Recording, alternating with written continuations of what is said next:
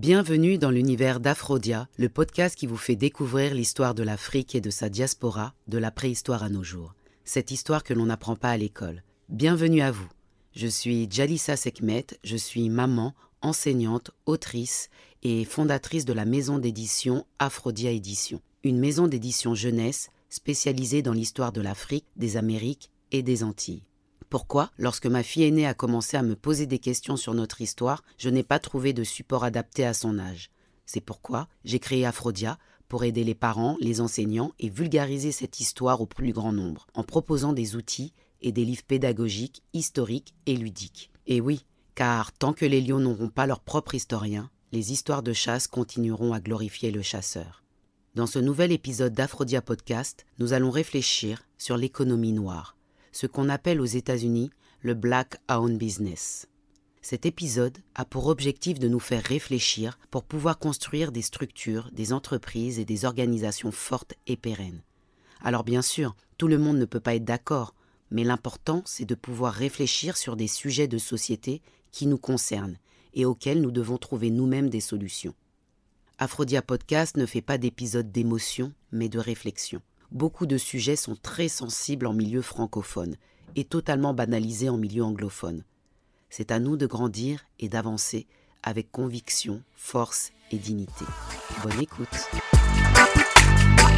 Pourquoi parle-t-on autant d'économie aujourd'hui dans la communauté afro-francophone? Depuis quelques années, l'économie est un sujet phare. On parle d'investissement et d'argent avec de moins en moins de tabous ce sujet s'est démocratisé par la force des choses et des constats des décennies précédentes. De nombreuses conférences, workshops voient le jour avec des acteurs plus ou moins professionnels. En France, la première génération avait une valeur travail totalement différente de celle d'aujourd'hui. En grosse majorité, l'objectif était de trouver un travail stable et de rester de longues années, voire à vie, dans le même travail. La sécurité était de mise. Aujourd'hui, la valeur travail a totalement changé. Lorsqu'on parle avec la génération de nos enfants, donc la troisième génération, une grande partie ne se voit pas à vie dans le même travail. Cette génération ne veut pas rester des décennies dans le même travail, ils rêvent de liberté financière et économique. Ma génération, donc la deuxième, était poussée en grande partie vers des métiers salariés. Pour les Antillais, par exemple, le fonctionnariat était de mise, puisque la génération de nos parents avait la nationalité française et avait été poussée dans cette voie hôpitaux, postes, etc. Une grande majorité de ses parents ont transmis cette vision à leurs enfants. Alors bien sûr, ne me dis pas oui, mais moi mes parents étaient entrepreneurs ou autres. Évidemment, il y a toutes sortes de métiers, mais lorsque je parle, je parle d'une majorité et des mécanismes principaux mis en place. Aujourd'hui, nous entendons beaucoup parler d'entrepreneuriat et je pense que les réseaux sociaux ont accéléré le processus en montrant des réussites fulgurantes, véridiques ou mitonnées. Le développement du business via les réseaux sociaux, le e-commerce, le digital en général marque cette nouvelle tendance et permet à tout à chacun, peu importe le niveau social, de pouvoir monter un business. Ma génération, qui a grandi en France, a dû découvrir les codes que la plupart de nos parents ne connaissaient pas, puisqu'ils étaient afro-caribéens ou immigrés. Nous avons pu le voir par exemple avec l'arrivée du hip-hop dans les années 80 en France. La grande majorité des rappeurs étaient issus de parents immigrés, ils ne connaissaient donc pas les règles des maisons de disques, les contrats, les pourcentages, puisque c'était la première génération à entrer dans cette nouvelle musique. Bien sûr, certains s'en sont sortis, mais quel est le pourcentage? On peut aussi s'interroger sur les groupes de rap que les maisons de disques ont voulu faire monter à talent égal. Auraient-elles pu faire monter un groupe composé seulement d'afro? Était-il plus rentable, représentatif de faire monter des groupes mixtes composés de blancs, d'arabes et de noirs? Le talent ne fait pas tout lorsqu'on ne maîtrise pas son économie. La question s'est posée aussi en Jamaïque, malgré le talent indiscutable de Bob Marley, les maisons de disques auraient-elles pu faire monter un Peter Tosh? Il est important de réfléchir à cela pour comprendre les stratégies de mise en avant et de race sous-jacentes. C'est l'une des raisons pour laquelle il est important d'avoir une économie panafricaine.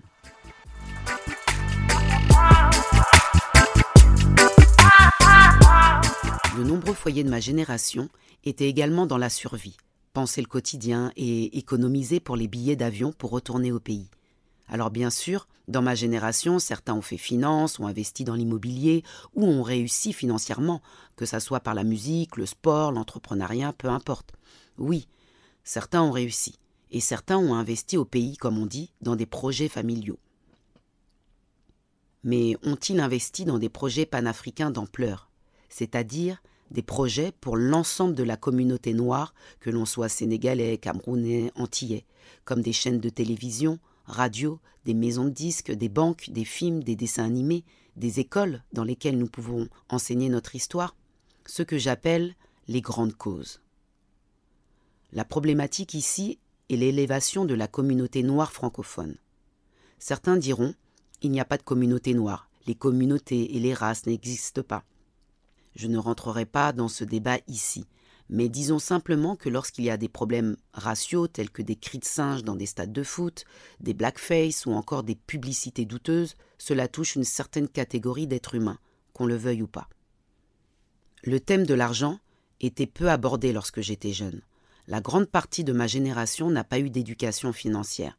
Nous ne maîtrisions pas les règles juridiques et économiques. Nos parents ont immigré en France pour travailler. Il y a une histoire d'esclavage, de colonisation et de néocolonialisme dans ces migrations. Aujourd'hui, le thème de l'économie s'est démocratisé, car nous avons vu que les blocages du développement de la communauté relèvent de deux points fondamentaux, la conscience afro et l'économie. Le développement de gros projets comme des écoles panafricaines, des lieux religieux, ne peuvent s'obtenir que par un financement de la communauté, mais surtout d'une conscience collective. Le respect aussi ne peut malheureusement s'obtenir que par une force économique. Lorsqu'on voit des joueurs de foot noirs dépités face à des cris de singes, ce n'est pas en prônant des slogans antiracistes que cela changera. Il faut des pressions réelles, économiques ou politiques. Le mouvement militant et conscient des problématiques de sa communauté, depuis 30 ans a joué ce rôle primordial de réveil des consciences sur tous les thèmes qui sont abordés aujourd'hui éducation, histoire, estime de soi, économie, etc. Il a essayé à plusieurs reprises de créer des centres ou des maisons culturelles, de financer différents projets, des personnes portant des gros projets, que cela soit audiovisuel, euh, radiophonique, militantisme, éducatif. Mais beaucoup d'initiatives ont dû disparaître à cause du manque d'argent ou de mauvaise gestion financière. Mais surtout parce que lorsque tu es pionnier, tu dois ouvrir les voies, tu défriches. Tu n'as pas de réseau, de voies tracées et d'organisation solide ta visibilité est très difficile, surtout avant l'arrivée des réseaux sociaux. Des femmes et des hommes, comme le grand Amobé Mévégué, par exemple, ont toujours créé, participé et innové dans de nombreux projets. Amobé a pris part à l'aventure de Tabala FM dans les années 80, première radio africaine en France.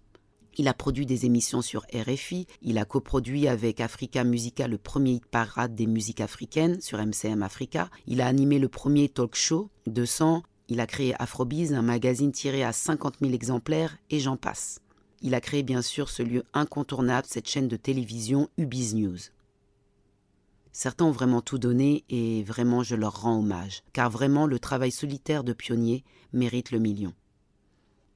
Mais il est impossible de changer en fait les choses lorsqu'il n'y a qu'une poignée de militants ou de personnes conscientes. Il faut que les idées se démocratisent et arrivent dans la masse pour pouvoir obtenir en fait un changement radical. Et c'est ce qui se passe aujourd'hui actuellement. Le peuple se réveille peu à peu grâce au travail et au sacrifice de ses pionniers. C'est seulement aujourd'hui que les initiatives afro peuvent trouver un réel marché. Qui se rappelle par exemple d'un des premiers jeux de société afro, Tambour battant, en 2006 De la première marque de collants noirs en France créée par une femme guadeloupéenne, Sophie Londinière, créatrice de la marque Soyons Black en 2013 deux freins principaux des premières marques afro, si on peut parler de freins. C'était la visibilité et des prix plus élevés que les grandes marques, ce qui est totalement normal en économie. Les coûts de fabrication, etc. ne sont pas les mêmes. Je me, rappelle, à l'époque, on achetait des collants chez Soyons Black et un autre dans une grande marque. C'était simplement une question d'économie. Surtout pour des mamans célibatantes, on a toujours essayé de jongler entre notre militantisme actif et notre réalité économique quotidienne. Aujourd'hui, les grandes marques françaises qui ne s'intéressaient absolument pas à nos cheveux, par exemple, ont inondé le marché avec la force économique et le marketing que nous leur connaissons, lorsqu'ils ont vu que le marché et les bénéfices qu'ils pouvaient en tirer étaient énormes. Shampoing aux carités, les collants pour peau noire, etc. Donc c'est à nous aussi d'avoir des achats conscients, vu le nombre croissant d'offres afro dans tous les domaines. Du côté des femmes noires, nous sommes nombreuses à avoir vu nos mères faire les fameuses enveloppes, ou participer euh, au système de tontine pour pouvoir gérer le quotidien ou divers projets. il y a toujours eu des femmes euh, afro issues de familles commerçantes ou entrepreneuses. Est-ce que vous vous rappelez du premier concept store ethnique au sein du Forum des Halles, ouvert en 2007 par Aïsata Tunkara Comme j'ai pu le décrire très succinctement, il y a toujours eu des initiatives, des pionniers. Mais pourquoi avons-nous tant de mal à pérenniser des choses? Quelles sont les différentes problématiques? Je pense qu'il y a plusieurs facteurs, mais euh, ici je veux en retenir que quatre. La génération, la religion, la circulation de l'argent et la conscience. La génération, donc ma génération, ne parlait pas d'argent. En fait, nous n'avons pas eu d'éducation financière. Et nous n'avions pas encore la vulgarisation historique et une conscience panafricaine. Alors bien sûr, comme je le dis à chaque fois, je parle pour une majorité. Ensuite, il y a la religion. Les autres communautés ont une religion principale, majoritaire. Mais pour la communauté noire, comme on dit souvent, elle est dans toutes les sauces. Donc le lien fédérateur ne peut pas être présent, car on est d'abord soit musulman, chrétien ou autre avant d'être afro. Donc l'investissement financier ira d'abord dans les églises ou les mosquées avant d'aller dans un projet panafricain, par exemple.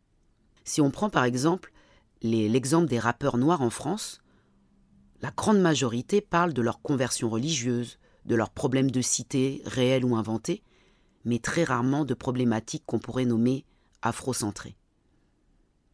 La circulation de l'argent. En France, nous n'avons pas le droit d'utiliser le terme communauté, même si nous savons que cela fonctionne comme cela. L'argent doit absolument circuler plusieurs fois dans la même communauté pour que celle-ci s'enrichisse. Nous sommes la communauté dans laquelle l'argent sort le plus vite. Il faut donc à ce niveau-là une éducation consciente. La conscience. En France, beaucoup de personnes afro ne voient pas l'intérêt de consommer afro en expliquant que l'économie n'a pas de couleur, que c'est une forme de racisme de penser comme cela. Faisons un petit point historique je naviguerai entre la France et les États-Unis dans cet épisode, car en France on ne peut qu'analyser vaguement puisque les statistiques ethniques sont interdites. L'histoire fait que la communauté afro a un passif et un actif d'esclavage, de colonisation et de néocolonialisme. Alors il ne faut pas oublier ce point qui est quand même important, même si certains diront que c'est du passé, à la fin de l'esclavage, les descendants d'Africains réduits en esclavage n'ont jamais reçu de compensation financière pour leurs années d'esclavage, de travail, tandis que les négriers, les colons, ont été tous dédommagés pour, entre guillemets, la perte de leurs esclaves. Et comme la richesse se transmet de génération en génération, les Noirs commencent ainsi leur période post-esclavage avec un désavantage économique très important par rapport aux Blancs.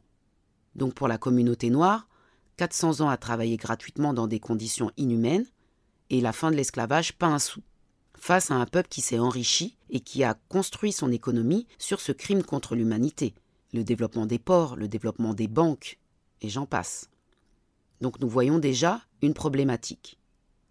Ensuite, évidemment, pour la micro-histoire, en tant que femme guadeloupéenne, cela veut dire que le capital qui a pu se transmettre de génération en génération n'est forcément pas le même entre les descendants d'Africains réduits en esclavage et les descendants de colons, les béquets. Ce n'est pas un hasard si les béquets détiennent la force économique de la Guadeloupe et de la Martinique. Alors comme je le répète souvent, l'histoire est primordiale pour comprendre le présent.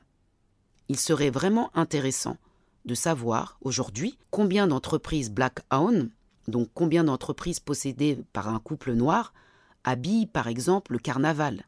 Le carnaval qui est un événement majeur dans les Antilles.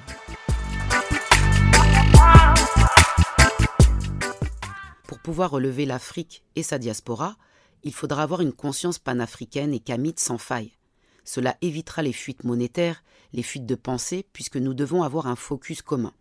Malgré nos différences culturelles, un noir c'est un noir.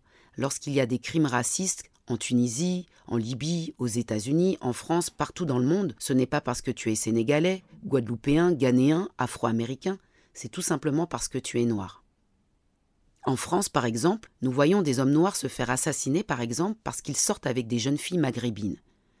Et nous voyons bien qu'il n'y a aucune revendication forte de la part de cette communauté noire, sûrement par solidarité religieuse.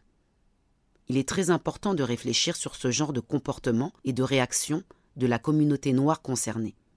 Comme le dit le docteur Oumar Johnson, activiste et psychologue, je cite On mourait pour notre religion, pour une fraternité, une sororité, pour une loge maçonnique, pour notre gang, notre quartier, pour notre profession, mais on ne mourra pas pour notre race.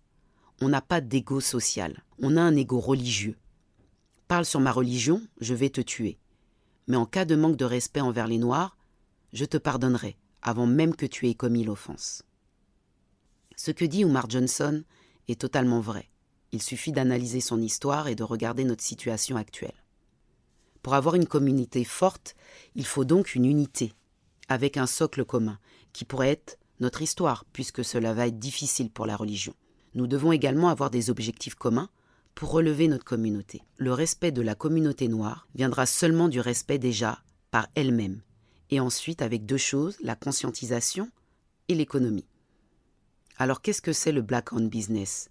Ce terme venu des États-Unis. Black owned se traduit littéralement par possédé par une personne noire. En fait, aux États-Unis, la ségrégation avec les lois Jim Crow. Euh, vous pouvez vous procurer notre best-seller L'histoire de l'Afrique et de sa diaspora pour en savoir plus. Donc avec les lois Jim Crow, donc la ségrégation a obligé la mise en place et l'évolution d'institutions économiques ou sociales qui étaient noires. Les services et les institutions ne servaient pas les noirs. Les noirs n'étaient pas autorisés dans les restaurants blancs, les universités, les églises, les entreprises et même les cimetières. Booker T. Washington enseignant, écrivain et militant pour la défense des droits des Afro-Américains, fonde la National Negro Business League. L'objectif de l'organisation était de promouvoir les intérêts des entrepreneurs noirs afin qu'ils puissent créer et développer leur business. Les Noirs ont été interdits en fait de participer à la société en général, de sorte que leurs entreprises ont dû subvenir aux besoins de leur communauté. Donc elles ont dû faire face à des défis uniques de fonctionner sous des institutions totalement racistes qui ont existé tout au long de l'histoire des États-Unis. Nous avons des exemples de réussite aussi noires. Je vais résumer un exemple Black Wall Street. En 1906, Ottawa Gurley, un riche entrepreneur afro-américain, s'installe à Tulsa. Il achète de nombreuses terres afin de les vendre à la communauté noire. D'autres entrepreneurs le rejoignent et investissent dans ce projet. M. Stafford, par exemple, ouvre un hôtel tandis que M. Smitherman fonde le Tulsa Star, un journal destiné à la communauté noire. Ce quartier noir de Greenwood devient alors l'un des plus florissants du pays et dispose de ses propres commerces, banques, églises, cabinets médicaux, bibliothèques, théâtres, cinémas, postes et écoles. La communauté, forte de plus de 10 000 habitants, avait aussi ses propres avocats, médecins et dentistes. La communauté a prospéré jusqu'en 1921. Mais à cette période, le Black Wall Street fut le théâtre de l'un des massacres les plus sanglants et les plus importants de l'histoire de l'Amérique. Dick Wormland, un homme noir, aurait agressé Sarah Page, une jeune fille blanche, dans un ascenseur dans un immeuble commercial. Des milliers de blancs déferlèrent vers le Black Wall Street, tuant des milliers d'hommes et de femmes noires, brûlant et pillant leurs magasins et leurs maisons. Des avions privés ont également lâché des bombes incendiaires. Pour beaucoup, ce déferlement de haine était dû à la jalousie et à la non-acceptation de la réussite de la communauté noire dans une Amérique ségrégationniste et totalement raciste. Lorsque le Civil Rights Act de 1964 a interdit la ségrégation, le, racisme et les différences culturelles, géographiques, formées au fil des siècles, n'ont pas disparu par magie. La ségrégation a façonné une grande majorité de la société moderne, même si elle a disparu depuis près de 80 ans. Beaucoup soutiennent que parce que les institutions racistes comme l'esclavage, les lois Jim Crow et la ségrégation ont disparu depuis longtemps, il est inutile d'étiqueter une entreprise comme Black Own. Mais ces institutions n'ont pas disparu depuis si longtemps et elles ont causé des dommages irréparables envers la communauté noire. Il y a des effets jusqu'à aujourd'hui. Il y a beaucoup de Noirs vivants qui sont assez vieux pour se souvenir de la ségrégation et de l'impact qu'elle a eu sur leur vie. Ce qui est important, est différent des Noirs francophones, c'est que les Noirs américains, ils sont afro-américains avant d'être musulmans, christians, hebrew jewish. Lorsqu'on tue un Noir aux États-Unis, la communauté afro fait bloc. Depuis la mort de George Floyd, des Afro-Américains ont appelé à soutenir les marques appartenant à des Noirs. Support Black on Business. Pour les Afro-Américains, il ne s'agit plus de regarder si les mannequins, les employés sont noirs, mais plutôt si les personnes qui possèdent les marques le sont. En gros, dans la poche de qui va l'argent des Afro-Américains. En 2016, le rappeur Killer Mick utilisait l'expression buying black et expliquait son raisonnement à la chaîne de télé France 24. Si vous comprenez les règles de l'économie, celles-ci peuvent être utilisées comme des armes de guerre. Les foyers noirs américains représentent 1000 milliards de dollars de revenus. Mais parce qu'on dépense notre argent n'importe comment, personne ne respecte nos dollars. Ces dernières années, plusieurs marques ont été boycottées par la communauté noire après des accusations de racisme, comme H&M qui avait fait porter à un garçon noir un pull avec les inscriptions euh, Le singe le plus cool de la jungle. L'année suivante, la marque Gucci créait la polémique avec une pièce entre col roulé et la cagoule que, que des internautes en fait ont associée à, à une blackface. Donc le blackface, c'est une espèce de maquillage euh, en noir, totalement stéréotypé, avec une peau noire, noire, noire charbon et avec de grosses lèvres rouges. Un comédien blanc incarnant cette caricature stéréotypée de personnes noires. La marque espagnole Mango a été obligée de retirer aussi de la vente sur son site internet des bijoux intitulés euh, bracelets esclaves ou encore euh, colliers style esclave. Alors bien sûr, Certains diront que ce genre de boycott ne dure pas longtemps puisque la communauté noire retourne après quelques mois dans ces, dans ces magasins, mais nous pouvons quand même voir un début de prise de conscience.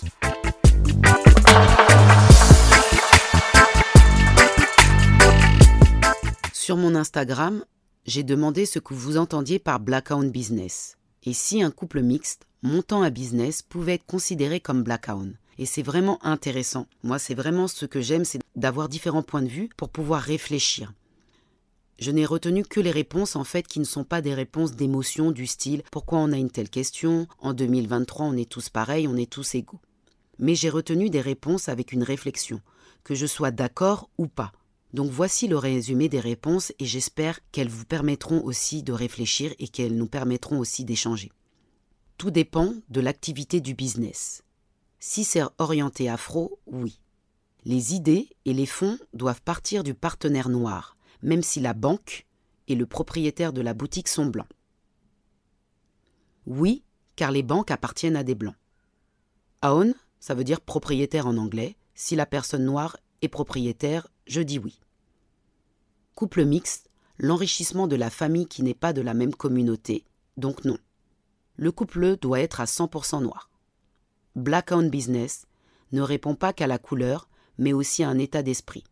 Un blanc employé ou fournit du capital, alors Black Owned. Si un blanc employé ou fournit du capital, alors ça peut être Black Owned. Mais si le projet couple mixte, le blanc finance car plus de crédibilité auprès des banques, non. Le business appartient à celui qui détient la majorité du capital. D'autres disent 100% noir, avec une clientèle conscientisée ou pas, majoritairement noirs. Ce terme ne veut rien dire car en France, les gens utilisent ce terme comme titre bankable commercial. C'est une mode sans que cela apporte un plus à la communauté, sans qu'il y ait un pourcentage des bénéfices qui soit reversé à une association ou à une entreprise noire. Voilà en gros différents points de vue qu'on a pu récolter. Alors est-ce qu'on pourrait dire qu'un black-owned business, c'est un couple noir qui apporte son capital ou à emprunter à une banque, qui peut ne pas être détenue par des afros, vendant des services et des produits, et qui reverserait un pourcentage à un projet afro du type grande cause, euh, c'est-à-dire hôpital, éducation, etc. Bon, évidemment, hein, euh, je sais que tout le monde ne sera pas d'accord avec cette définition, mais cela nous permet quand même d'avoir une réflexion. Parce que l'important ici, c'est de réfléchir puisque nous devons créer les conditions de notre liberté et de notre survie. Alors effectivement, il y a de nombreux millionnaires afro, voire milliardaires sur la planète, mais cela change-t-il les rapports de force? Avec tous les footballeurs noirs millionnaires, comment se fait-il que certaines personnes continuent de faire des cris de singe dans les stades, qui est toujours des crimes raciaux dans le monde? Donc la problématique n'est pas que financière, mais elle est également mentale. Si on attaque par exemple des pays africains, beaucoup ne se sentent pas concernés, mais si par exemple on attaquait une mosquée ou une église, là il y aurait une levée de boucliers. Ce qu'il faut comprendre dans ces exemples, c'est comment nous orientons nos choix, notre vision, et quel respect nous voulons avoir sur la planète. C'est pour cela qu'il est euh, fondamental de savoir qui on est et d'où l'on vient, et ce que nous voulons développer. Son Église, sa communauté, son pays. Et j'entends dire oui, on peut tout développer. Bah non, la preuve que non, et dans la vie, il y aura toujours des priorités. Alors, comment peut-on avancer et continuer à nous développer? Je pense que la première chose, c'est de conscientiser la communauté noire. Ça, c'est un travail qui est fait depuis 30 euh, ans. Et nous sommes passés à des idées qui ne concernaient que des militants, à une vulgarisation de masse. Donc avec cela, arriverons-nous à financer des projets d'envergure? Tout cela ne dépend que de nous. Pour donner un exemple, lorsque le réalisateur qu'on ne présente plus, donc le grand Spike Lee, lorsqu'il a voulu réaliser son film Malcolm X, il s'est heurté à différentes problématiques, dont le financement de son film. Donc ce qu'il a fait, c'est qu'il a fait appel à des membres de la communauté noire. Lorsqu'il travaillait sur Malcolm X, il était en plus imprégné des paroles du grand leader qui prônait la self-reliance, ce qui signifie compter sur soi-même, ne pas dépendre des autres. Selon Malcolm X, les Afro-Américains ne devaient compter que sur eux-mêmes et pas sur les autres pour se financer. Donc s'inspirant également de ce qu'avait dit Malcolm X, Spike Lee, il dressa une liste en fait d'Afro-Américains célèbres qui pouvaient avoir les moyens de, mettre la main à la poche. Donc il a fait appel en fait à des membres de la communauté noire américaine. Et donc son film a pu être financé donc grâce à Bill Cosby, Oprah Winfrey, Magic Johnson, Michael Jordan, Tracy Chapman, Prince, Janet Jackson. Toutes ces personnalités ont participé au financement du film. Et c'est ce qui a permis à ce chef-d'œuvre cinématographique de voir le jour. Ensuite, il faut bien sûr développer euh, les entreprises afro puisqu'elles permettront de créer des emplois et des opportunités. L'entrepreneuriat peut alimenter la prospérité économique de la communauté noire. Et plus elles seront sollicitées, plus elles seront rentables. Donc le soutien aux entreprises noires peut augmenter le flux de richesses vers les familles afro et donc de la communauté noire. Ensuite, elle permet aussi de renforcer l'estime de soi. On doit renforcer l'estime de soi de la communauté parce qu'on offre aussi des exemples de réussite inspirants à la communauté noire, mais surtout à la jeunesse, qui est en quête justement d'identification et de motivation. En fait, nous ouvrons le champ du possible. Notre renaissance, après euh, des périodes d'esclavage, de colonisation, de néocolonialisme, de brainwash education, ne dépendra que de nous. Aucune aide extérieure, miraculeuse, ne viendra nous sauver. Nous devons prendre nos responsabilités. Et c'est tout à chacun de faire des petites choses pour déclencher justement ce mouvement fluide qui prendra de plus en plus d'ampleur par nos habitudes de consommation et de dépenses. Le rapport de force est là. Pour prendre un dernier exemple, qui est le socle d'une civilisation, c'est l'éducation. Comme vous le savez, Aphrodia est là pour vulgariser notre histoire. Mais avons-nous les finances aujourd'hui pour construire des écoles? Nous avons tous vu la problématique avec l'école que Racine a voulu ouvrir en Guadeloupe. Si nous avions les fonds, ou les fonds individuels privés, nous n'aurions pas eu ce genre de problématique. L'éducation, c'est la base, et nous ne contrôlons même pas ce premier point. Donc n'hésitez pas également à partager et à offrir les livres d'Aphrodia Édition, qui sont des armes d'instruction massive, comme disait notre grand frère Omotunde. Personnellement, je suis consciente que nous ne pouvons pas consommer 100% afro mais je pense que nous pouvons tous avoir un pourcentage de consommation conscient, ce qui permettra de faire circuler l'argent dans la communauté et qui lui permettra de se fortifier, de financer de vrais projets et d'obtenir le respect d'elle-même après ces années d'oppression. Nous voyons bien tout ce qui se passe en Afrique en ce moment. Alors j'espère que cet épisode nous permettra à tous d'avancer et n'hésitez pas à le partager et à échanger avec nous sur Instagram. Si vous entendez ce message, c'est que vous avez écouté l'épisode en entier pour cela, je vous en remercie. J'espère que vous avez apprécié cet épisode et si tel est le cas, laissez-moi un avis avec des étoiles sur votre plateforme d'écoute et partagez cet épisode.